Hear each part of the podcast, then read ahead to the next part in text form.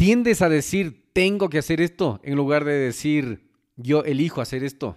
Si es que es así, no estás tomando el camino esencial. Y este episodio número 50 vamos a ver la segunda parte del libro El esencialismo. El podcast inicia ahora.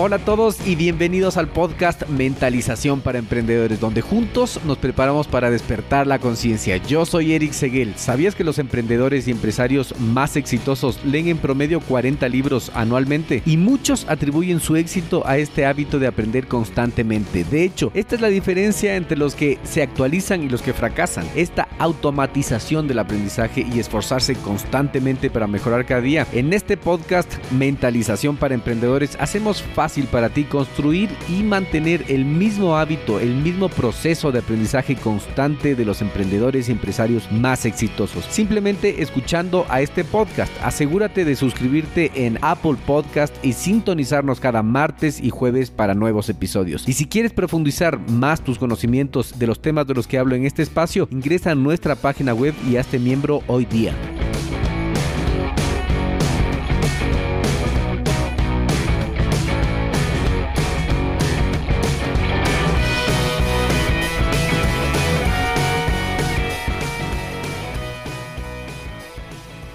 Doy la bienvenida de vuelta, entonces te, decía, te preguntaba, ¿tiendes a decir tengo que hacer esto en lugar de decir, bueno, yo elijo hacer esto? Muchas veces decimos, ah, es que me toca hacer esto, ¿cierto? Y estamos a regañadientes, estamos mal genios haciendo cosas que nos toca hacer porque nuestro jefe nos manda, porque nos dice otra persona, incluso tu hermano, tu esposa, tu esposo, tu novio o cualquier persona. Entonces, tengo que hacer esto. Esto es eh, un término explicado científicamente es la indefensión aprendida. ¿Qué es esto de la indefensión aprendida? Muchos de nosotros perdemos el control de nuestra capacidad de elegir a través de la indefensión aprendida, es decir, de llegar a estar tan acostumbrados a no defendernos y aceptar las cosas que no queremos y acercarnos eh, a la vida con pasividad. Para explicar un poco más este término de indefensión aprendida, eh, vamos a ver un ejemplo que hicieron a un grupo de perros. Este grupo de perros se dividió en tres. Perritos que recibían descargas eléctricas.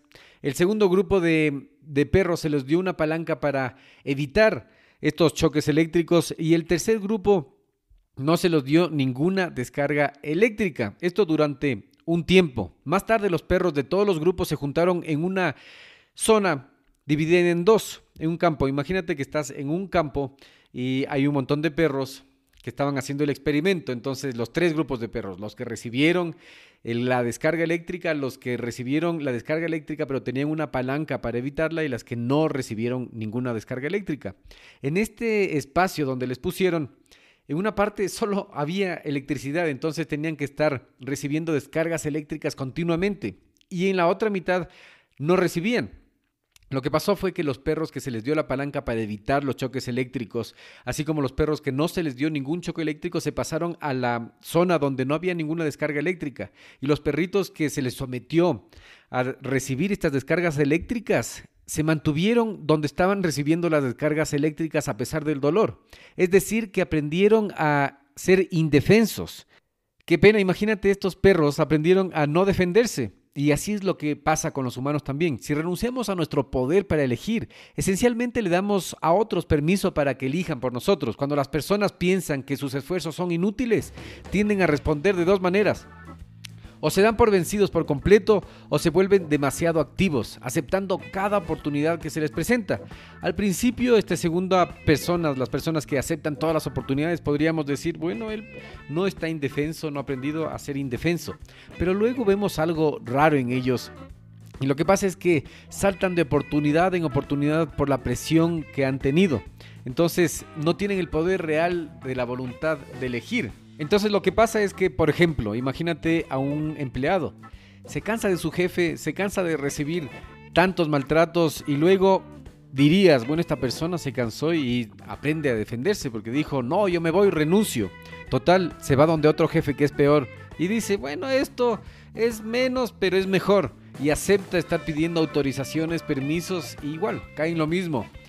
Tiene que pedir permisos, autorizaciones para tomar las decisiones de su vida. Entonces, si es que tú no tienes bien claro qué es lo más importante en tu vida, puedes caer en esta indefensión aprendida y acostumbrarte al maltrato. Entonces, tienes que tener un enfoque esencialista. El esencialismo edita todo lo que no sirve y te deja solo con el 1% que es más importante. Este es el caso de la empresa Southwest Airlines. Ellos se dedicaron solo a transportar a la gente del punto A al punto B. En lugar de ofrecer a sus clientes muchas opciones como asientos de primera clase, comidas o reservas de asientos, Southwest se concentró en solo una cosa, en hacer llegar a las personas del punto A al punto B sin otros lujos. Ese era el servicio, simple. Se dieron cuenta de que si trataban de hacerlo todo, indudablemente fallarían. Sin embargo, al concentrarse en hacer solo las cosas esenciales como llevar a los pasajeros a sus destinos, entonces podrían tener éxito.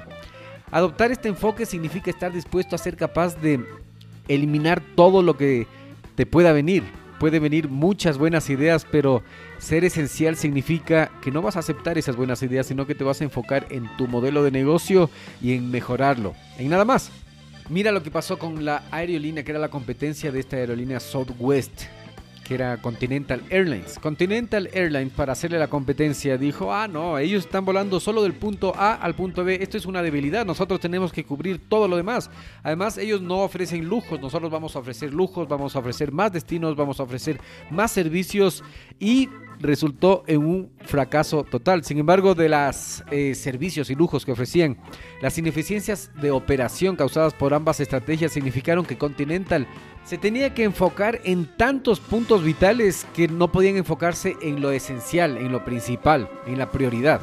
Lo que causó que gasten millones de dólares tratando de sacar este modelo de negocio a flote y nunca pudieron y tuvieron que volver al camino esencial y solo volar del punto A al punto B, dar un buen servicio y salir a flote nuevamente porque con tantos puntos de enfoque perdieron la concentración y toda la gente tuvo que estar eh, enfocada en tantos puntos que no tenían una prioridad, no sabían cuál era su modelo de negocio y esto les llevó a perder millones de dólares. Tuvieron que volver al camino esencial, que no es nada más y nada menos que tener la prioridad, ¿cierto? Entonces, ahora que vemos cómo la gente puede desviarse, cómo la gente puede perder ese mm, poder que tiene para decidir Vamos a ver qué más nos dice el autor. Nos dice que tenemos que darnos espacio para escapar, para escapar, para liberar la mente de tantas cosas y ver la imagen más grande, ver el bosque y no solo el árbol. Entonces, hoy en día casi nadie tiene tiempo para aburrirse, ¿cierto? Las tecnologías modernas, las redes sociales, el teléfono, nos han dado tanto acceso, tanta comunicación y tanto bombardeo de información que nadie tiende a aburrirse. Esto suena como algo genial, grandioso. Sin embargo, el aburrimiento en realidad puede ser bueno para ti. Un periodo de tiempo en el que no tienes que hacer nada puede darte la oportunidad de pensar con claridad sobre lo que debes hacer. Entonces, para asegurarte de que tienes este tiempo, tienes que hacer parte de tu rutina un espacio donde no tengas nada más que pensar. Entonces, crea un espacio en tu agenda solo para pensar en tu vida, en qué opciones tienes, en los problemas y desafíos que enfrentas. Esto te va a ayudar a evaluar cuáles son los asuntos vitales y cuáles no. De hecho, algunas de estas mentes grandes de la humanidad como Newton y Einstein usaron esta técnica. Ambos confiaban en la soledad para escapar, lo que les permitió pensar en sus teorías innovadoras para ese tiempo.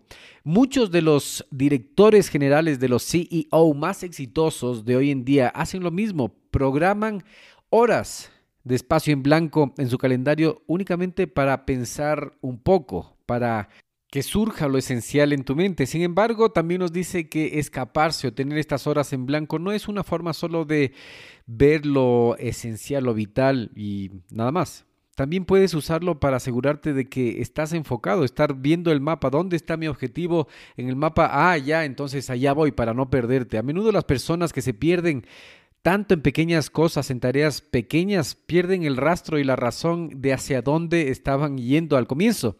Con el fin de mantener el enfoque, es importante el esencialismo. Entonces esto nos enseña a concentrarnos siempre en una imagen más amplia. Una excelente herramienta para esto nos dice el libro que es mantener un diario. Pero en vez de escribir todo lo que uno experimenta, hay que obligarse a escribir lo menos posible. ¿Cómo es esto? ¿Para qué querría yo pensar, escribir lo menos posible si es que es un diario? Porque escribiendo lo menos posible vas a enfocarte en lo más importante. Entonces vas a pensar detenidamente en todo lo que has hecho y vas a seleccionar sobre lo más esencial. Y es cuando vuelves a leer las entradas de tu diario que emerge un panorama más general.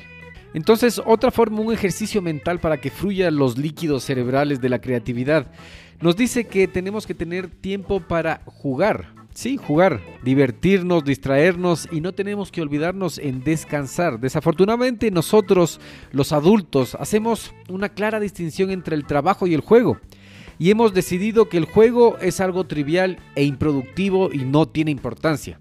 Está allí solo que para entretener a los niños y no nos ayuda a avanzar en nuestros objetivos. En otras palabras, es una pérdida de tiempo. El esencialista, sin embargo, reconoce que el juego es una herramienta vital para la inspiración para recargar las energías. Entonces, si es que quieres descubrir qué es lo vital de tu vida, puedes utilizar esta herramienta, el juego, para liberar tu mente y poder abordar este tema de una forma creativa. Entonces, ¿qué tienes que hacer? Tienes que dejarte de tomar las cosas tan en serio y ponerte a jugar algo que te entretenga con tus hijos, con tus amigos, con tus primos, con tu pareja, con alguien. ¿Por qué el juego nos va a ayudar? Nos va a ayudar porque nos ayuda a desarrollar y hacer estas conexiones novedosas entre ideas que de otro modo no hubiéramos considerado. Es un antídoto contra el estrés que es uno de los grandes factores claves en la improductividad. Y también nos ayuda a priorizar las tareas. Mira que es tan importante esta cultura lúdica, el juego, que compañías como Pixar, Twitter y Google ya promueven esta cultura. Entonces, ¿qué hacen ellos? Ellos les ponen a la gente que trabaja con ellos a clases de improvisación o decoran las oficinas con, de formas coloridas, ponen ping-pong, ponen dinosaurios gigantes, figuras de Star Wars, ponen a jugar billar o PlayStation. ¿Y por qué hacen esto? Porque saben que el empleado lúdico es más inspirado y productivo. Pero tan importante como esta herramienta lúdica de juego es priorizar el descanso y el sueño. Los no esencialistas ven el sueño de la misma forma que ven el juego, como un lujo. ¿Cómo van a desperdiciar ellos tiempo jugando o durmiendo cuando esas horas podrían ser potencialmente productivas?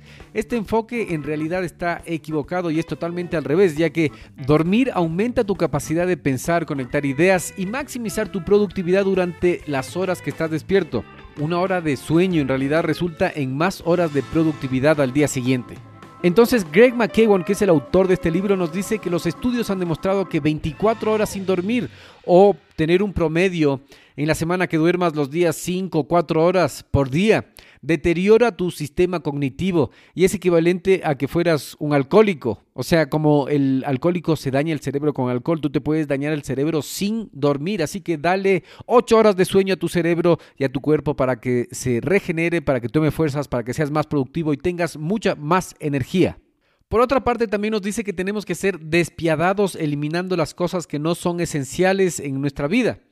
Dice que muchas veces caemos en la trampa de pensar que todas nuestras tareas y responsabilidades son de igual nivel, es decir, tienen la misma importancia. Seguramente has experimentado esto, algo similar en tu vida, ¿cierto? Revisas el armario, tienes que hacer una limpieza, comienzas a limpiar las cosas y después dices, esta camiseta sí me voy a poner algún día, esta camiseta sí me voy a poner algún día, esta le voto, no, porque sí me voy a poner algún día. Y la verdad es que lo guardas todo y nunca priorizas bien. Entonces, ¿cómo puedes evitar esta trampa? En resumen, ser extremadamente eh, exagerado en tus criterios. Una forma de hacerlo es adoptando la regla del 90%. ¿Y cómo se aplica esta regla del 90%? Entonces, digamos, tú tienes una camiseta que te gusta mucho y dices, del 1 al 100, ¿me pondría esta camiseta?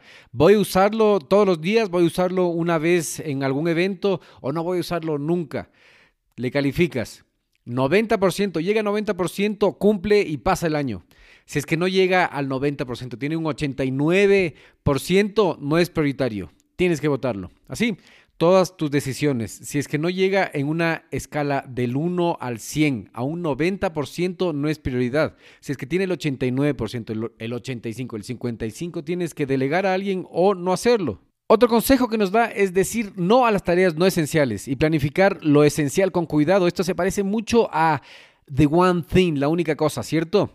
A continuación también nos aconseja que dejemos de hacer las cosas innecesarias retirándonos de las fallas, de los fracasos a tiempo y estableciendo límites.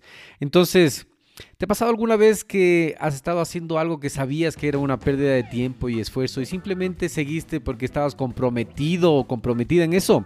Muchas veces eh, nos pasa lo mismo, ¿cierto? Este es el sesgo del costo irrecuperable voy a repetir, el sesgo del costo irrecuperable es uno de los sesgos mentales. Eh, los comerciantes, los marqueteros tienen muy bien claro cuáles son estos sesgos mentales porque son los botones que nos activan la compra y la acción de compra. Básicamente nos manipulan para comprar.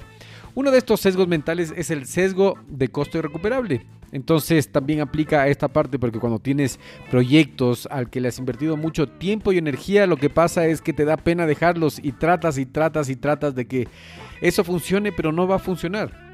Para ilustrar esto, el autor nos pone como ejemplo la falla del Jet Concorde. ¿Te acuerdas el avión, el Jet Concorde, de que hicieron los gobiernos franceses e ingleses? Los dos gobiernos se juntaron y dijimos y dijeron, hagamos un eh, jet espectacular que vuele a la velocidad del sonido y que sea lo máximo y vamos a quedar muy bien. A pesar de que fue un logro de ingeniería increíble y sorprendente, el costo no era rentable, se invirtió mucho tiempo y dinero, y a pesar de ello los gobiernos franceses y británicos cayeron en el sesgo de costo irrecuperable y continuaron invirtiendo durante mucho tiempo, cuatro décadas, plenamente conscientes de que ese dinero no lo iban a recuperar. Si es que ellos hubieran tenido como asesor al autor de este libro, hubieran sabido que pueden fácilmente salir de esa trampa desarrollando el coraje para administrar sus errores y dejarlos ir. Si estás claro que no va a funcionar, entonces no tengas miedo de reducir tus pérdidas y eh, abandonar ese barco que se está hundiendo. ¿Cuál es la diferencia entre un esencialista y un no esencialista en este punto de los límites? Un no esencialista ve los límites como restricciones. Un esencialista en cambio es consciente de que el proyecto no va para ningún lado, pone un límite y dice hasta aquí, no va para más porque de aquí para adelante siguen habiendo pérdidas y no quiero perder más. Una vez que te hayas comprometido con los principios del esencialismo, es hora de lidiar con la parte más importante, el último paso, que es la ejecución. Entonces, convertirte en un esencialista requiere que identifiques qué es lo que te está haciendo más lento tu ejecución y luego elimines eso, en lugar de simplemente enfocarte con formas de evitar las partes lentas, tienes que eliminar. Por ejemplo, imagínate que eres un líder de los Boy Scouts, entonces tienes un grupo de unos niñitos gorditos que son Boy Scouts y necesitas llevar a tu tropa a un campamento antes del anochecer. Estás lejos, estás en el bosque y necesitas irte antes que anochezca al campamento. Para mantener las cosas bien, cada explorador lleva provisiones iguales en su mochila, ¿cierto? Tienen el peso en su mochila. Pero tienes un problema. Algunos de los exploradores son mucho más rápidos que otros. Así que el grupo se dispersa y los niños eh, comienzan a atrasarse. Se quedan unos cansaditos por atrás.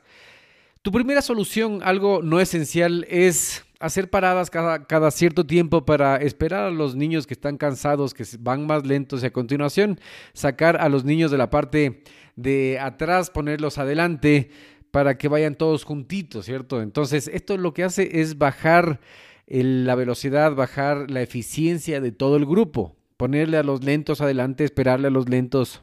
Lo que haría una persona esencial es sacar el peso de las mochilas de las personas que se cansan más rápido, ponerlo en las mochilas de las personas que son más fuertes y así acelerar a todo el equipo por igual.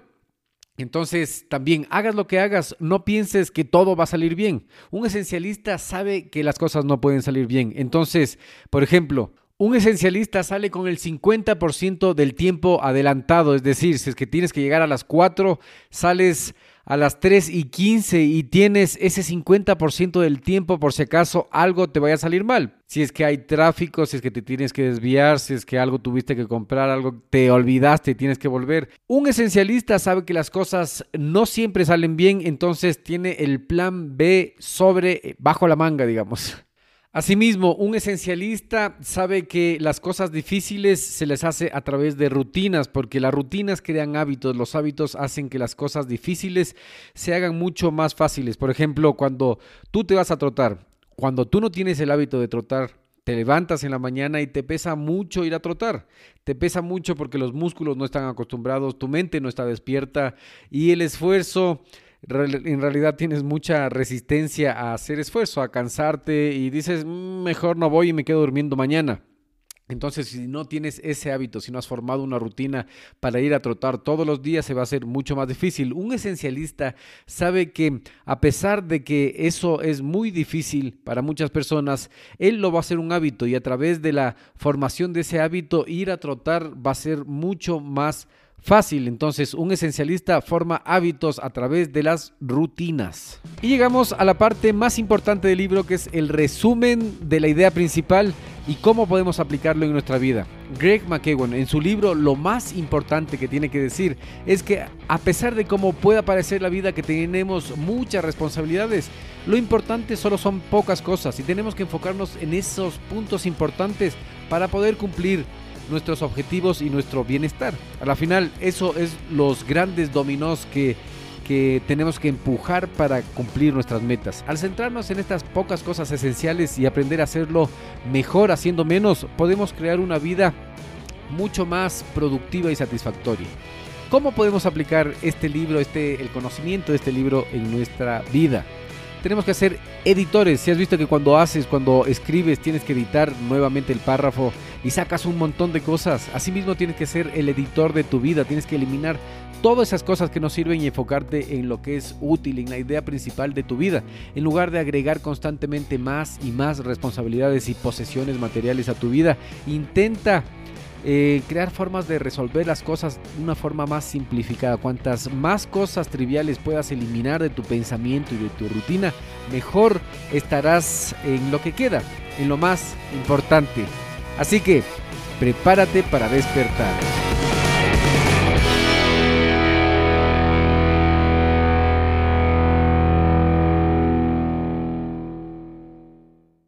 En este minuto voy a hacer una pequeña pausa para hacerte una pregunta a ti que estás escuchando. ¿Estás conmigo? Escucha esto.